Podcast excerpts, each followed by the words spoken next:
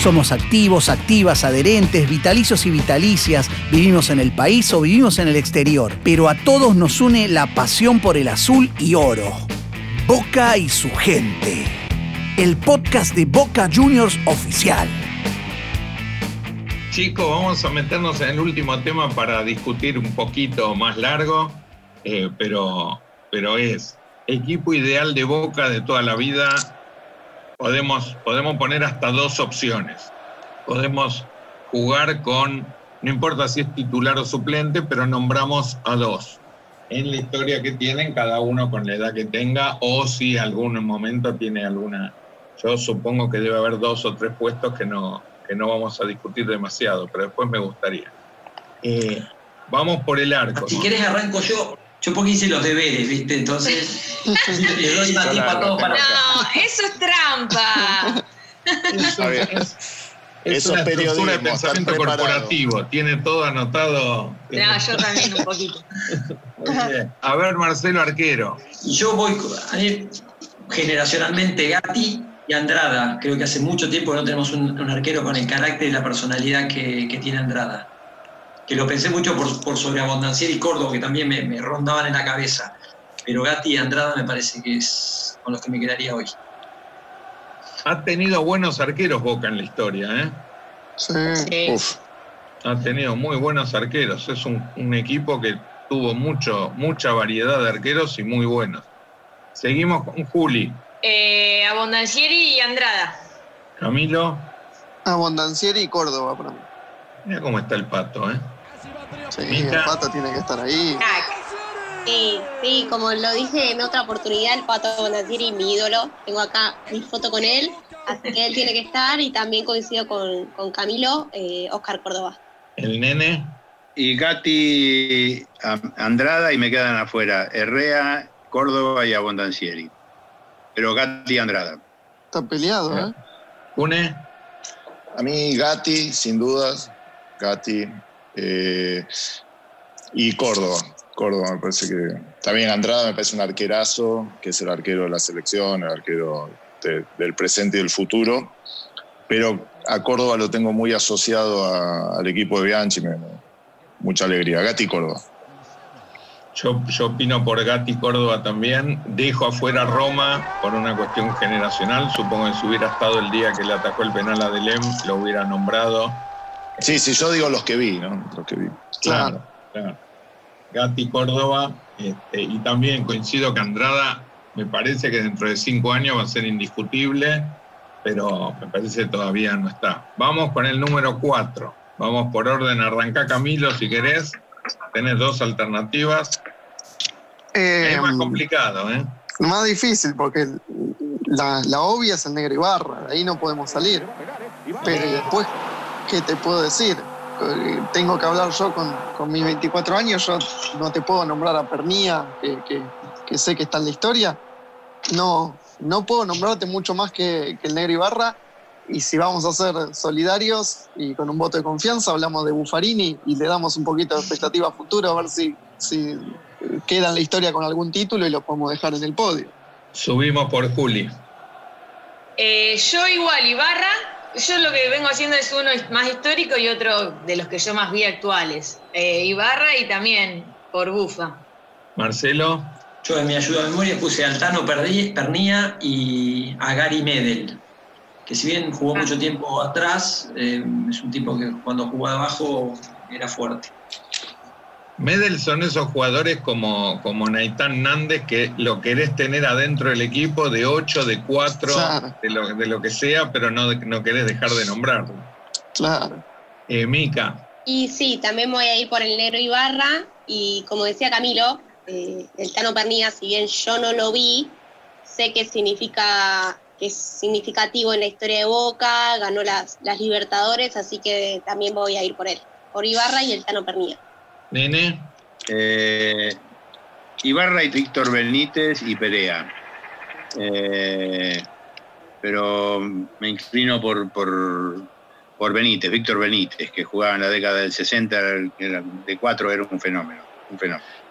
Nene, pero Perea lo, lo pone Bianchi porque no lo quiere poner de 6, pero era 6. Sí, pero, pero jugó de cuatro mucho tiempo. Sí, jugó, te- jugó la final del mundo incluso, creo. ¿No? De que te en Sí, ese puesto. Sí, sí. contra el Milan. Bueno, vamos por. Entonces me dijiste Víctor Benítez y el negro Ibarra. Ocune. Ibarra. Ibarra y Pernilla. Sí, sí. Ibarra, y Pernilla. A mí me, me quedó mucho el otro día, le, lo contaba, el tema, la, la historia que contaba el Toto Lorenzo, que no encontraba la manera de, de defender el cabezazo de Pasarela y que un día en una práctica lo habla y que Pernilla va y le dice yo lo marco a Pasarela y que Lore- Lorenzo le dice no lo puede marcar nunca y que nunca más cabeció Pasarela. Era una Claro. actitudinal de Pernilla. Antes que Pernilla, Suñé, también, ¿no? Porque Suñé Sí. jugó de cinco, pero también bastante tiempo de cuatro. Jugó de cuatro, Y- sí. Y, era, y, y de cuatro también jugaba muy bien. Sí, sí, sí. Lo que pasa es que los Pernilla, yo no, no te puedo votar jugadores de, de, de, de esa, de esa característica de juego. Este, no te voy a poner ninguno en el equipo. Pero jugaba Pero- bien, jugaba bien. No, Un par se necesitan, nene. jugaba no bien. importa, no importa. Pero Dame, pasa que dame todos ese buenos puesto jugadores. es difícil últimamente. No venimos teniendo un jugador que vos digas, fa, qué cuatro. Claro. Peruzzi, Jara, venimos sin desestimarlos, ¿no? Obviamente, pero no es que vos decís, uff, de las últimas camadas, ¿quién recuerdan? ¿Qué cuatro que digan la rompió? Y si, si ustedes se acuerdan el día que debutó, que debutó de cuatro, después creo que en la selección jugó también algún, algún partido en el Mundial de cuatro, pero el día que debutó la rompió en Boca de cuatro Burdizo. ¿Se acuerdan que Burdizo debuta de cuatro? Ah. Claro, Jugó No, un partidazo. claro, sí, sí. Vamos con dos que me parece que tiene dos nombres imbatibles, pero vamos, vamos de a poco. Arrancamos con Marcelo. Me metiste presión, a ver si le invoco. Para mí, Juan Simón y Cata Díaz. Uh, mirá, ninguno de los dos que hubiera nombrado yo, así que está mejor, mejor. Juan Simón y el Cata Díaz. Perfecto. Perfecto. Camilo, Y yo creo que el patrón Bermúdez y el flaco Schiavi es lo que vos tenías en mente, me parece, ¿no? Yo Ah, bueno, también. adelanto el voto entonces porque me acabas de Sí, sí. botonear, pero sí, Te tiré un centro. sí, sí. Bueno, los que seguramente, tal vez el nene Pano nos anticipe con Meléndez, pero yo no lo llegué a ver jugar. Pero, pero si no, sí, para mí Bermúdez y Schiavi son los dos de Boca. Los dos número dos. Juli. Eh, sí, me sumo. Estamos co- conectados con Camilo. También Schiavi y Bermúdez. Y de los actuales también me gustan, ¿eh? Pero bueno, si hablamos de la, de la historia, esos dos.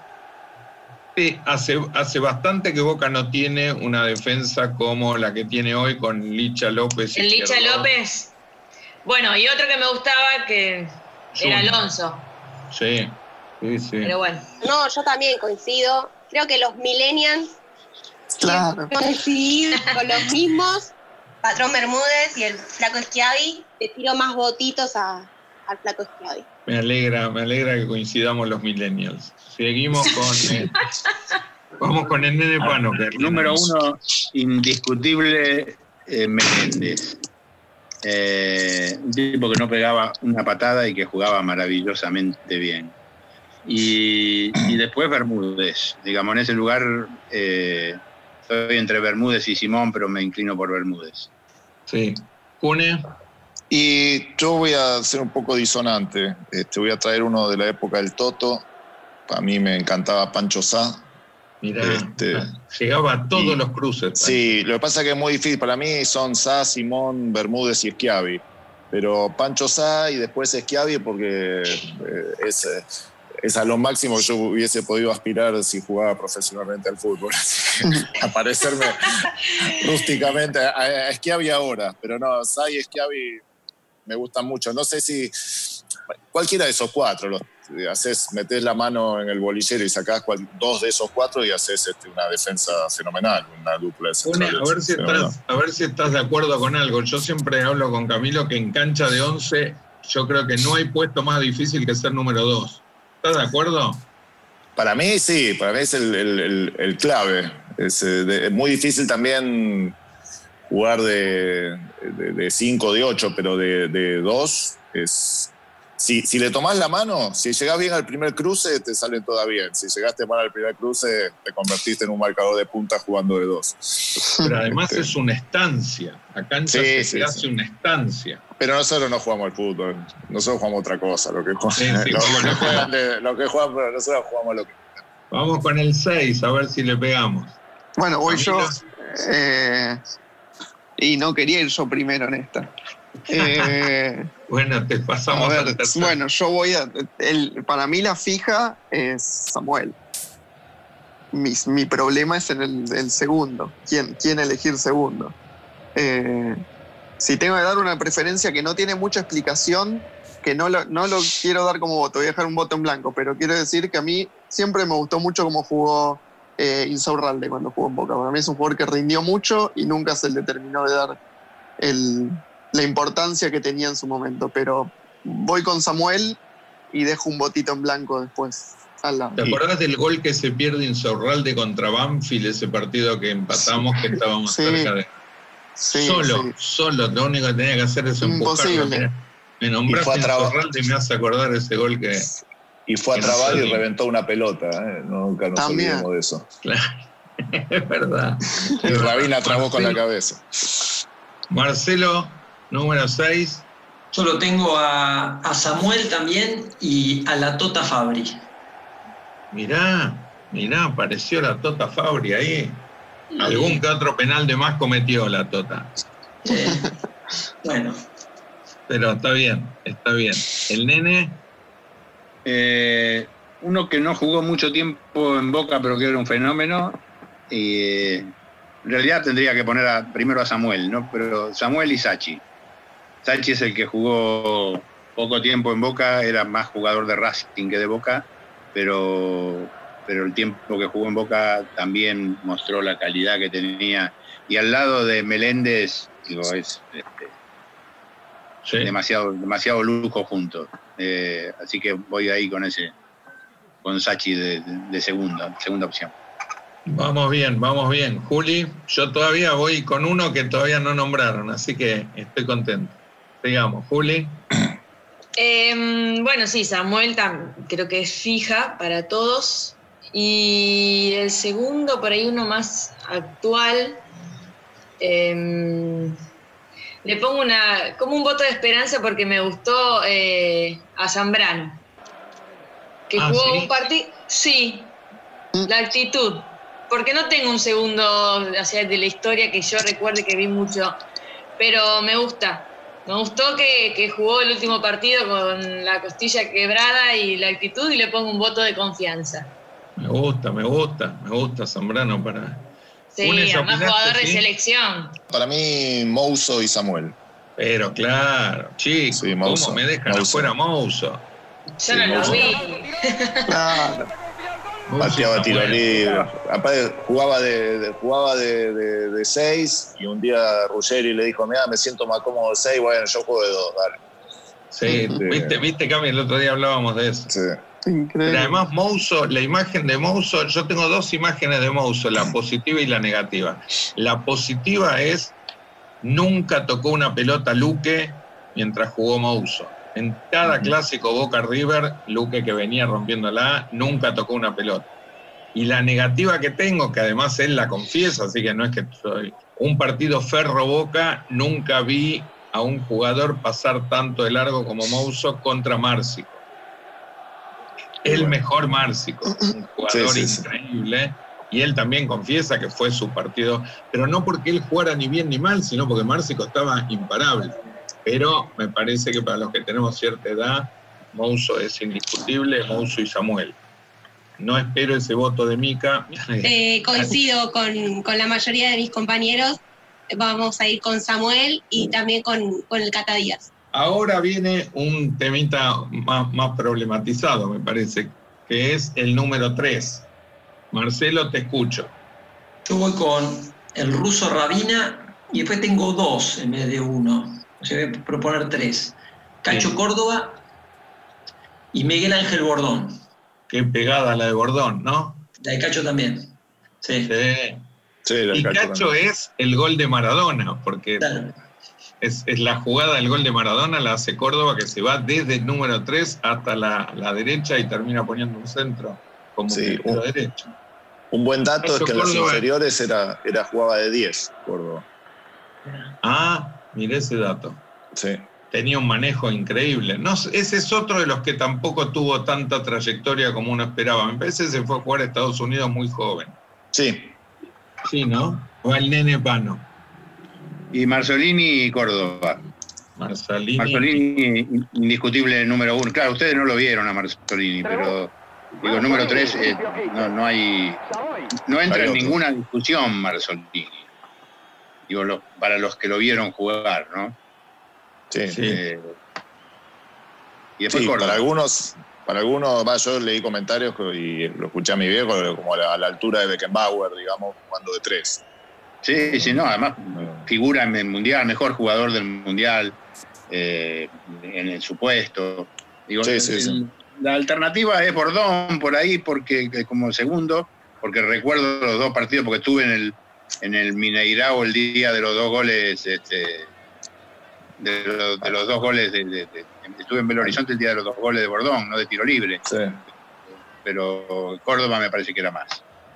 Qué Sí. cosa con, con- con ese, ese partido de Bordón, porque no sé si, se, si ustedes lo vivieron igual, pero después del ciclo Bianchi, ganar en Brasil pasó a ser una, una alternativa viable. Antes del ciclo Bianchi, ir a Brasil Claro, y ganar un partido era una hazaña. Mm. ¿Te acordás, Mm. Sí, sí, claro. Hacíamos- nunca había ganado nadie ahí. Y, y Boca ganó con, con dos goles de, de él de tiro libre. La escucho a Juli. Y yo, en representación un poco de los millennials, Clemente Rodríguez, de los que yo más vi jugar, y en el, y en el presente, de los últimos, Fabra, porque creo que más, no, no, de los Mm. que yo vi te hablo más en el presente. Fabra lo mató la lesión y bueno, hoy se está, digamos, está volviendo a ganarse el puesto de algún modo. Antes de la lesión, Riquelme dijo que el, mejor atacante que tenía Boca en plena época de Benedetto, decía, el mejor atacante que tiene Boca es Fabra. Sí, sí, sí, sí, va, va, va mucho, va mucho al frente, proyecta mucho. Creo que va a ser un, si vuelve todo, va a ser un, un gran. Y baila genial, baila, es muy divertido verlo bailar. Es medio soguero, es medio cancherito, por ahí hace una de más a veces, pero no, no, Ah. es un gran Pero jugador. como jugador o bailando. No, no, como jugador. Ah, ah, está bien, no sabía. Camilo, espero que no me mates el, el- el mío porque nadie lo dijo, así que Yo iba a decir a Clemente, que creo que también es fija para los millennials, y voy a agregar al Vasco Robarrena, nadie lo mencionó. obvio, No sé, obvio. si- no sé, digo, no, no sé qué, si, ten- tenía miedo de decirlo porque dije, si nadie lo dice, algo está pasando, pero para mí el Vasco tiene que No. estar. No, que el Cune y el, y el nene se, se No, equivocaron yo, no, yo no, lo- yo no, lo- yo no dije todavía. ¿eh? Ah. Ah, pobre. Yo no dije, yo no dije. Decilo, pero yo ya me adelanté. Para mí es Marzolini, Arrobarrena. No, yo a, a Marzolini, en, en- en la lista yo había puesto Tarantini, Arruabarrena, pero obligándome a mencionar a Marzolini, que no lo vi, no lo pongo porque no lo vi. Pero todos sabemos que me pasa lo mismo con Rojitas. Pero sí, para mí Tarantini y Arruabarrena. ¿Y a Tarantini lo perdonamos, Cune? Eh, No, traidor. sí, qué sé yo. Sí. Mira, mira el periodista objetivo, el periodista,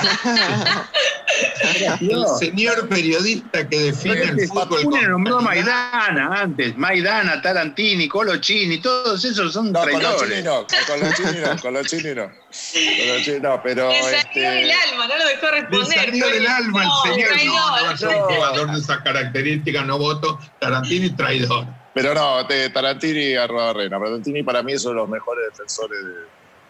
Porque después termina jugando de marcador central, de dos, Sí. de seis. Una maravilla. Mar- Eh, una lástima cómo se fue. Márcico dice que en el Toulouse, Tarantini de dos la rompió. Sí, sí, sí, sí. Sí. Que Eh, que creo que Tarantini y Holguín podrían haber seguido jugando en la selección. Lo que pasa, bueno, fue un, un cambio radical y, y- y- y los centrales que después tenía Bilardo, la verdad que eran buenos en, en el 86. Pero mm, eh, Olguini y Tarantini hicieron una evolución de marcadores de puntas centrales este, impresionante. además Tarantini podía jugar de 4, de 3, eh, jugaba En, los, dos laterales. Tarantini era un fenómeno. Cuando se lastimaba si, sí, iba de 4 y yo de un poco el voto, lo cambio, lo saco a Córdoba y lo pongo a Tarantini, más allá de la traición. Pero era un fenómeno. Está bien, está bien. Tenemos que decidir en el Tribunal de Penas si lo perdonamos a Tarantini, entra. eso es otra cosa. Eso es otra cosa. Vamos con el 8 y ahí se nos... Para mí acá empieza el lío porque para mí acá dejar afuera, elegir dos de todos los que vienen en los puestos de acá va a ser muy difícil. Pero bueno, elegimos variedad. hay que elegir con el corazón, si no. Perdóname, Richard, acá me parece que hay que elegir un medio campo, porque si vos tenés por posiciones, suena medio raro que, qué sé yo, lo pondría Riquelme de 8, ponele. Y decir, pero ¿por qué no Riquelme de 10? Porque no quiero que se quede afuera y no quiero que se quede afuera Maradona, y entonces voy a formar un equipo. Este, y está bien. Muy buena idea, muy buena idea. Los cuatro del medio. campo. El mediocampo primero y el mediocampo. Hagamos una cosa, formemos un mediocampo y hacemos una segunda ronda con un segundo mediocampo. Dale. Dale. Primer mediocampo, Mica que dijo dale, arrancas vos. y yo iría, más que nada, en el 8 voy a poner a Salio porque me parece que está rompiendo y que tiene muchísimo más para dar. Eh, mi 5 va a ser eh, Nández. Y por izquierda, por izquierda voy a necesitar ayuda de mis compañeros, millennials, a ver qué, qué opinan. Yo dije Pavón, que puede jugar por la derecha o por la izquierda. Pero, ¿qué medio campo armás? Ah, eh, Bataglia, no sé el orden, yo te digo los cuatro mejores. Bataglia, Nández, Wilmar y Caña. Uy, qué difícil va a estar esto. Y bueno, pero yo no los quiero dejar afuera. Jugarán ya está jugando, ya está jugando con un 4-4-2. Ya está jugando con un 4-4-2. Sí, si tengo que sacar a uno, lo saco a Wilmar. Batalla, Nández, Caña y después tres arriba. O Román de enganche y dos arriba. Bueno, sigamos. Mediocampo. Nene, ¿vos ya lo armaste el mediocampo? ¿Ya lo dijiste? Sí, Riquelme, digo, yo, yo no, marca nadie, este, no puede jugar con este que armo yo, pero yo pongo a estos que son los que me gustan más. Riquelme, Madurga y Maradona. Está bien, está bien. Está bien, yo estoy cambiando mi voto en este momento, pero dale. No vale copiarse.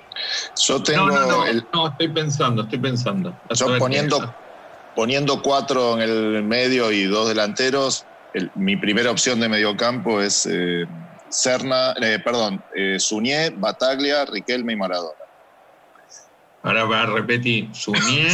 o sea, de ocho Bataglia, de cinco Suñé, de, de 10 Riquelme, de enganche Maradona. No marca nadie en ese equipo. No, ¿cómo que no? Suñé Bataglia.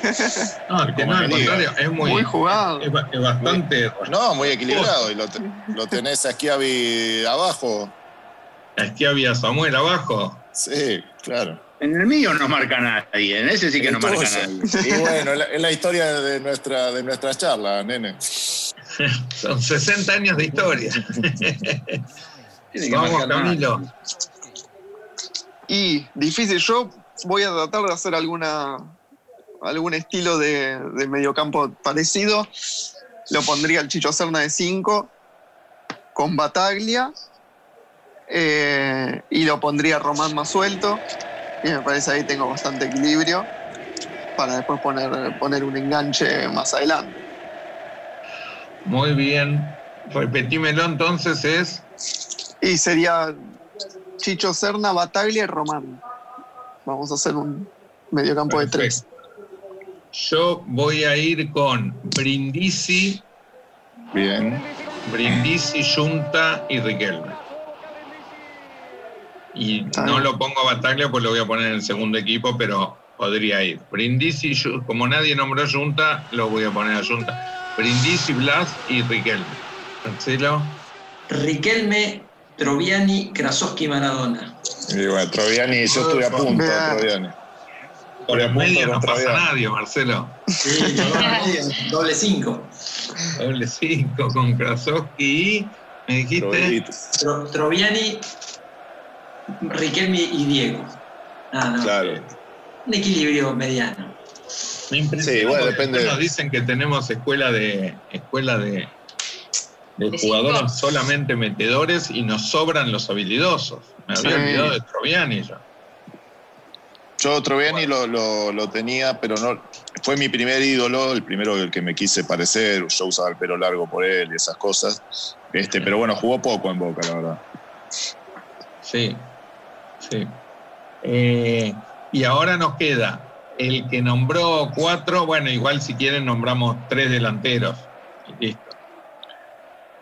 Yo tengo, como hice, nombré cuatro en el medio, pongo dos, dos que van por abierto y dos que van por adentro, Mastrangelo y el mellizo. Y Palermo, y este va a ser polémico, pero tiene un récord absoluto que es, eh, mi otro nueve es García Cambón. Haberle hecho cuatro goles a River en su debut. mi, mi- mi primera alegría así. ahí entendí que el fútbol tenía, podía tener cosas exuberantes, este, desmedidas, exageradas, como hacer cuatro goles en. Hacerle En cuatro debut. goles a River. Sí, sí. Y eso me- ese no sé, me- si, no sé si te acordás del detalle, después de los cuatro goles, en el partido siguiente que juega Boca con River, con García Cambón, ganamos 1 a 0 con gol de García Cambón. Con gol de García Cambón, exactamente. Sí, sí, sí. Sí, Sí, sí, lo, lo tuvo, dijo al pobre Perico Pérez. Exactamente. Y a Filiol. Seguimos con Marcelo. Adelante, Manteca Martínez. Tengo una duda entre Palermo y Batistuta, o sea, lo voy a poner a los dos.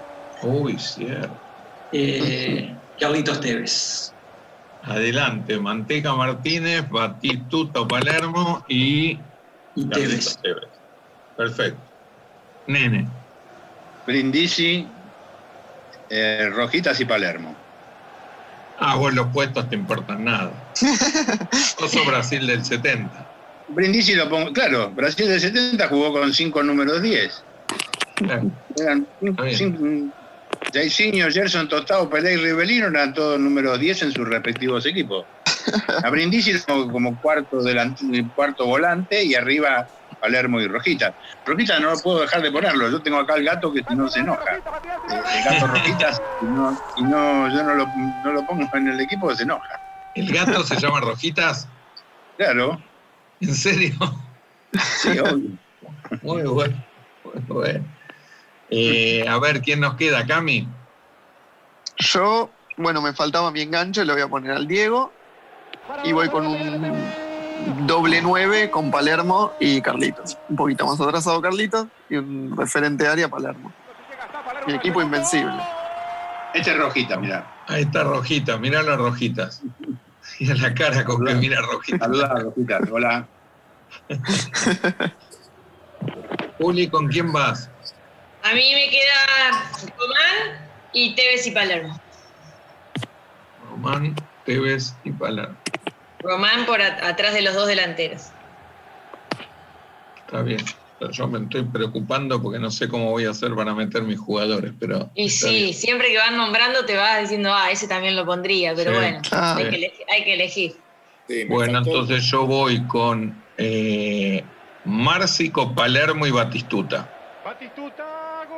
Bien. Y quiero hacer una aclaración. Lo saco a Diego porque para mí Diego en Boca no hizo tanto. Jugó muy bien, un, un- un semestre y medio, y no, no, no me da para tanto. Sabemos quién es Maradona, no lo, voy a, no lo dejaría fuera en la historia de Boca, pero si tengo que hacer méritos de Boca, me parece que estoy ahí. Puedo reemplazar a Márcico con Maradona y después para mí Batistuta y Palermo, no sé si pueden jugar juntos, pero por historia Sí, son esos. Y ahora tenemos tres técnicos para elegir. En realidad podemos elegir dos porque hay uno que no, no, no, no podemos ni dudar. Así Claro. que tenemos tres, tres técnicos para elegir. Que hayan jugado en Boca, que hayan estado dirigido Boca. Claro, que hayan dirigido en Boca. Es fácil. Bianchi Basile. volvió, volvió el estilo exquisito del nene Pano. Bianchi Basile, ¿quién si no? Lorenzo puede ser la alternativa. Lorenzo, claro. Yo le agrego Bianchi, Bianchi, el Toto Lorenzo y me queda alguna duda con Basile. Déjame que piense si no hay. Bueno, puede ser Di Stefano de técnico, pero ahí los tengo para pensar. Los chicos. Bianchi y Russo. Claro, bueno, está bien. ¿Ves? Yo, si son dos, son Toto Lorenzo y Bianchi, sin duda. No, no, tres, porque Bianchi es uno. Claro, Bianchi es común de, de todos. Bueno, yo voy a decir algo muy. Bueno, el Toto. Eh, Basile, para mí el equipo jugó, jugó muy, muy bien. Pero para mí hubo un técnico que hizo magia a principios de los 80, que fue Carmelo Faraone, que con un equipo muy desgastado, muy, muy castigado, jugó muy bien y le ganó en un mismo torneo, en tres partidos seguidos, al Ferro de Gribol, al estudiante de, de Virardo, de Manera, y a, no, ya era, creo que era de Manera, y al Independiente de, de Pastoriza en tres partidos seguidos. Boca quedó cuarto detrás de ellos tres.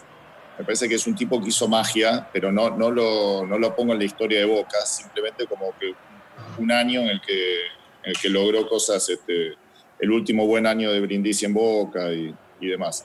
Pero básicamente este, el Toto y Basile, que a mí no es un técnico que me encante, me parece que jugó muy bien, este, Boca jugó muy bien. Sí, fue increíble, nos dio una sorpresa a todos, nadie tenía fe para ganar cinco títulos así de corrido. Creo que tenemos todo, lo único que nos queda por, por elegir son el partido que te gustaría este, ver y la cancha de visitante donde te gustaría ir a ver a Boca. Puede ser cualquier lugar del mundo. Bueno, yo cancha en el Camp Nou. Ajá. Me gustaría verlo jugar. ¿Y la otra pregunta cuál era, Ricky?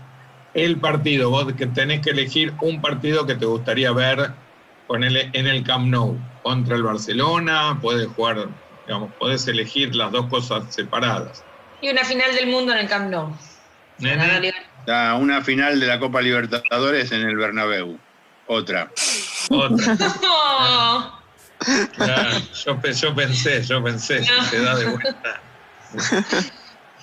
Marcelo, Un partido en Wembley, en el nuevo Wembley, y qué partido me gustaría ver. Me hubiera gustado ver a, a Boca Real en Tokio. Haber estado ahí. bueno, tengo un par de fotos, después te mando. Me gustaría ver a Boca en el, en el San Paolo. Eso me, me- me gustaría. Este, no sé, algún partido de homenaje a Maradona, alguna cosa así, que, que- que Boca juegue en el San Paolo con el Napoli. Claro. Y después me dice, en realidad lamento mucho no haber conocido, conocí el viejo Maracaná, fui en la década del 70 a ver un partido, pero, y lamento mucho no haber conocido el, viejo Wembley. Me hubiese gustado mucho haber estado en esa cancha. Da mucha Hoy pena, el ¿no? Maracaná nuevo no te, no te llama tanto la atención. Estuve en el Mundial, sí, me llama la atención, pero, el- pero el viejo, el estadio más grande del mundo, el escenario del Maracanazo y demás, me, me Sí. conmovió fuertemente. Porque aparte de ese día fui a un partido Vasco da Gama, Guaraní de Campinas, una semifinal, no sé, y, y si tenía capacidad para 180 mil personas, ese día había 250 mil, porque estábamos todos apretadísimos.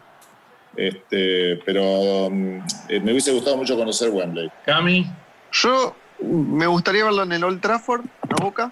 A veces es un estadio con mucha historia, si bien también está refaccionado y demás. Y al, como no pude ver el partido en vivo de Boca Real Madrid, jugaría un partido en Old Trafford contra el Real Madrid, alguna final, para volver a ganarle y volver a ser el único equipo que le ganó una final internacional real. Así volvemos a renovar ese título que hace 20 años que nadie nos puede sacar.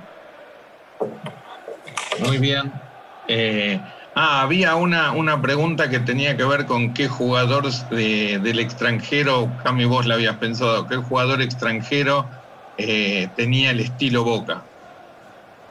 Que nosotros tenemos Claro. una respuesta. Yo creo que para mí Sergio Ramos es un jugador que podría jugar en Boca tranquilamente. Por el estilo que tiene y se cae la cancha abajo. Un nene. Si puedo elegir en toda la historia, Pelé. Está bien. Un lírico absoluto. no, lírico. Pelé no era tan lírico, ¿eh?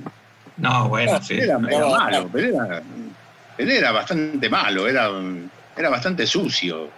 Y el codazo que le pegó a Messiano, ¿te acordás? Sí, no, además pegaba muchas patadas, era, se ponían, siempre iba mal a trabar, era, era muy sucio Pelé. Pero bueno, un fenómeno. Era un fenómeno. Une, ¿te queda esa? Sí, no. Eh, a mí. No, bueno, me hubiese gustado que ver, verlo jugar más, más veces de la que lo vi eh, y, y en Boca hubiese sido genial Zidane el sumum, el sumum, sumum hubiera sido este, Cantona. ¿no? Cantona era un jugador que me hubiera gustado ver en Boca, Gatuso y, y Cantona. Ah, y, los que, y, los que, no vinieron eh, el otro día, Gatuso, mejor se pone mal humor en el, Por el loco. los, que, este, los que no vinieron, los que nos queda la, la pregunta de el cantito que más te gusta cantar de Boca o el, o el, que te sentiste más feliz algún día cantándolo? Bueno, yo en realidad por la época, de, de que los millennials este, no, no me tilden de, de viejo. este, no, a mí por, por la época me, me conmovía, sí, sí, sí, sí, señores, yo soy de Boca, sí, sí, señores de Sí, corazón, señores. porque años Boca salió el nuevo campeón, que era lo que se cantaba en, en las Cuando calles. éramos chicos. Sí, sí. Marcelo, También, el sí, sí, señores, me, me- me creí- me crié con eso y era como muy, hoy si lo escuchamos es muy naif, pero me hace acordar a la infancia y a los primeros momentos con Boca. ¿sí? ¿el gol que más gritaste en tu vida, Marcelo? De Boca. Uf. Mira, vos es que hoy lo pensaba y creo que, no quiero cagarte la pregunta, pero el penal de Gatti a Vanderlei eh, me parece que fue un gol. Eh, Sí, claro, como que se sí, sí. Pero no, no es un gol, pero te cambio la respuesta. Digo, una satisfacción grande, esa. Une, Sí, eh, yo sé uno de los momentos que viví más intensamente, este, el penal, la definición por penales, este, pero eh, no porque tuviera un significado especial, pero hablamos justo de ese gol, el gol de Palermo a Talleres que tiró el centro, este, pero no por el valor en, en sí mismo, sino porque lo grité como un desaforado, porque me vinieron muchos fantasmas cuando nos empataron, cuando no ganábamos un partido y, y me- me- por supuesto que grité otro gol. en- Es el que primero me acuerdo, no sé si es el que más que primero me acuerdo como haber gritado locamente un gol. igual podemos decretar que el gol más gritado fue el de Palermo contra River en el muletazo. Sí, sí, sí, pero ese día hubo, hubo un detalle para los que no fuimos a la cancha, es que no lo dieron en directo. Empezaron a transmitir el primer tiempo en el, en el entretiempo. Mirá, no me acordaba de eso. Entonces yo tu- tuve que, eh, no, no pude ir a, a ver ese partido y me encerré en mi habitación este, y me puse una almohada en la cabeza literalmente y música alta para no escuchar eh, los relatos. Que fue imposible después en un momento este, y tenía a los vecinos identificados, sabía que que estaba como loco era hincha de boca y sabía que habíamos ganado, no sabía qué había pasado. Pero no es lo mismo, no, no es lo mismo. No. Verlo en diferido y sobre todo si sabés que ganaste, no es lo mismo. Sí, sí. A mí me pasó lo mismo con el gol de la Torre 4-3 a River, que tampoco por trabajo salí de la cancha y no pude llegar. eh, y me fui a mi casa y lo puse en diferido. Y en un momento del segundo tiempo escuché un grito, pero terrible, y alguien que pegó el grito de vamos, boca, carajo, y listo. Yo sabía, el partido se estaba terminando y yo sabía, lo único que me quedaba duda era si habíamos empatado o no, si el grito había sido por el empate. Pero te queda la ilusión y cuando ves la, la chilena. Sí, no. Marcelo Romeo, el nene Pano, Juli Sempe, Camila Xiomara Ansaldo, Mica Maniani, Camilo Cohen, gracias a todos por formar parte de este nuevo podcast de Boca. Un abrazo, felicidades.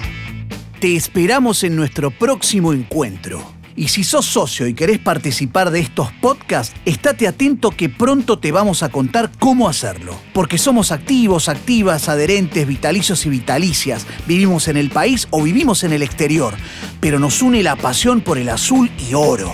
Boca y su gente. El podcast de Boca Juniors oficial. Seguinos en las redes del club y en Spotify.